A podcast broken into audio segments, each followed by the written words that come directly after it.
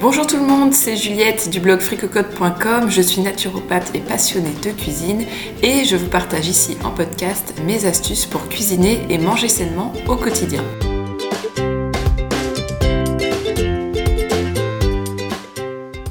Pour ce quatrième épisode, je voudrais continuer sur le thème de la digestion en parlant des facteurs antinutritionnels. Alors on va voir ce que c'est, je vais parler aussi de leur potentiel impact négatif sur votre santé et votre digestion. Et puis après on verra les petites stratégies à mettre en place au quotidien pour ne pas subir les effets indésirables de ces facteurs antinutritionnels. Et oui, parce qu'en fait, on vante beaucoup aujourd'hui les mérites des légumineuses, des céréales complètes, du quinoa, et effectivement, ils ont beaucoup d'avantages nutritionnels, mais on oublie parfois euh, de rappeler comment les préparer correctement et ça peut avoir des conséquences sur la santé et sur la digestion. Alors, les facteurs antinutritionnels, qu'est-ce que c'est? En fait, ce sont des substances qui sont présentes dans les aliments, alors surtout les aliments végétaux et encore plus dans les céréales, et ces substances limitent l'absorption des nutriments et rendent aussi parfois la digestion plus difficile. Alors attention, le paradoxe, c'est que les facteurs antinutritionnels n'ont généralement pas que des effets négatifs. Ils peuvent être euh, antioxydants, donc parfois anti-cancer, anti-cholestérol, comme euh, par exemple. Donc il ne faut pas diaboliser et s'inquiéter outre mesure euh, de la présence de facteurs antinutritionnels dans notre alimentation. Et en plus, ils sont de toute façon présents dans énormément d'aliments végétaux, donc il ne faut pas chercher vraiment à les exclure de l'alimentation, ça n'a pas de sens. Par contre, c'est intéressant de comprendre que la façon dont on prépare les aliments pour s'alimenter, c'est une étape vraiment importante qu'il ne faut pas négliger. Il ne faut pas négliger certaines consignes de préparation parce que sinon, euh, l'aliment mal préparé peut contenir trop de facteurs antinutritionnels et ça peut créer des carences et des maldigestions. Donc ça, on va en parler, mais je vais d'abord vous faire une petite présentation des facteurs antinutritionnels les plus connus. Je vais vous en citer quelques-uns et je pense que vous en reconnaîtrez certains dans cette petite liste. Alors on a la saponine qui se trouve notamment dans le quinoa, l'avidine dans le blanc d'œuf cru, les tanins dans le café, le thé, le chocolat, le vin, l'antitrypsine dans le soja, les légumineuses et les céréales, les oxalates dans les céréales, le chocolat, le thé et quelques légumes, l'acide phytique dans les céréales, là encore. Donc ces types de substances, elles vont euh, venir limiter l'absorption des nutriments par l'intestin et c'est pour ça qu'on les appelle facteurs antinutritionnels. Alors je vais détailler ça euh, avec euh, l'acide phytique. Donc l'acide phytique, il se trouve dans les céréales, et surtout dans les céréales complètes, donc celles qui contiennent encore leur enveloppe. Et, euh, eh bien cet acide phytique, il va précipiter les minéraux sous des formes qu'on appelle les phytates et qui sont non absorbables par l'être humain. Donc il se combine avec euh, les minéraux. Donc par exemple, il se combine avec le zinc et il donne alors du phytate de zinc qui est non absorbable par l'intestin. Il se combine aussi avec le calcium, il donne du phytate de calcium. Avec le magnésium, il donne du phytate de magnésium. Et tous ces phytates sont vraiment euh, insolubles. Ce sont des sels insolubles et inabsorbables qui ne pourront donc pas être euh, bénéfiques pour votre corps et vont être éliminés. Donc quand on dit que les céréales complètes ou semi-complètes sont riches en nutriments, en zinc, en magnésium, en calcium, c'est vrai, mais en présence de l'acide phytique, ces minéraux ne vont pas être bien assimilés et c'est même plutôt délétère pour vos apports en minéraux. Il y a des études qui ont montré que dans certaines régions du monde où les enfants consommaient du pain à base de blé complet non fermenté, il y avait des déficits importants en zinc notamment. Donc pas de panique, il y a des solutions et ce n'est pas très compliqué, on va en parler concrètement.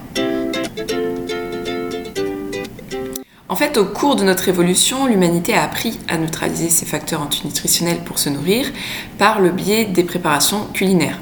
Alors ça passe par la cuisson, par exemple la cuisson va neutraliser euh, la vitine du blanc d'œuf. Ça passe aussi par la fermentation avec des levures, c'est ce qu'on fait pour le pain.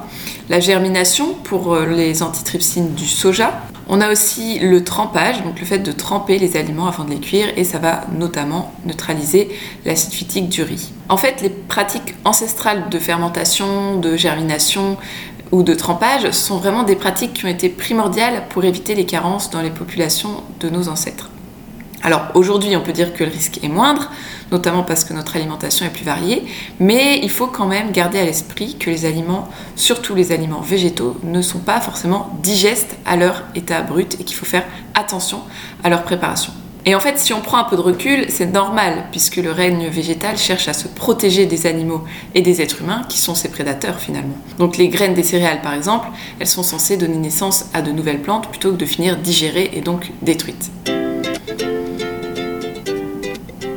Donc maintenant que vous savez qu'il existe des facteurs antinutritionnels dans les aliments et qu'il faut pour cela respecter certaines phases de préparation, je vais vous donner les 5 conseils importants qu'il faut adopter au quotidien et qui sont parfois oubliés par les personnes qui souhaitent manger sainement et qui augmentent par exemple leur consommation de céréales complètes, de quinoa, de légumineuses ou encore de thé vert. Alors premièrement, si vous consommez du riz complet, semi-complet ou d'autres céréales complètes, ou semi-complète. Pour neutraliser l'acide phytique, vous devez simplement procéder à une phase de trempage, puis rincer avant de cuire. Comme ça, le magnésium, le zinc, le calcium seront bien mieux absorbés et vous limiterez aussi les ballonnements et autres inconforts digestifs qui sont liés à la présence importante de fibres. Donc si possible, on fait tremper ces céréales entre 4 heures et 24 heures avant la cuisson, mais euh, même 15 minutes avant, c'est toujours mieux que rien si jamais vous avez oublié de le faire et c'est vrai que ça arrive souvent au début quand on n'a pas encore l'habitude. Alors deuxièmement, les préparations avec fermentation, donc euh, avec levure, permettent aussi de neutraliser l'acide phytique. Donc un petit conseil, lorsque vous faites une recette avec des farines, surtout des farines complètes, n'oubliez pas la levure et faites reposer la pâte pour lancer le processus de fermentation. Alors pour les personnes qui sont atteintes de candidose et qui me suivent à ce sujet, vous devez effectivement généralement éviter la levure au début du régime. Donc ce que vous pouvez faire, c'est utiliser euh, le plus possible la farine de sarrasin parce qu'elle est bien plus digeste que euh, les farines de riz ou d'autres céréales. On peut aussi utiliser les flocons de sarrasin ou de quinoa pour faire certaines préparations. Il faut savoir aussi que la fécule de pommes de terre peut être une bonne option euh, pour les préparations sans levure.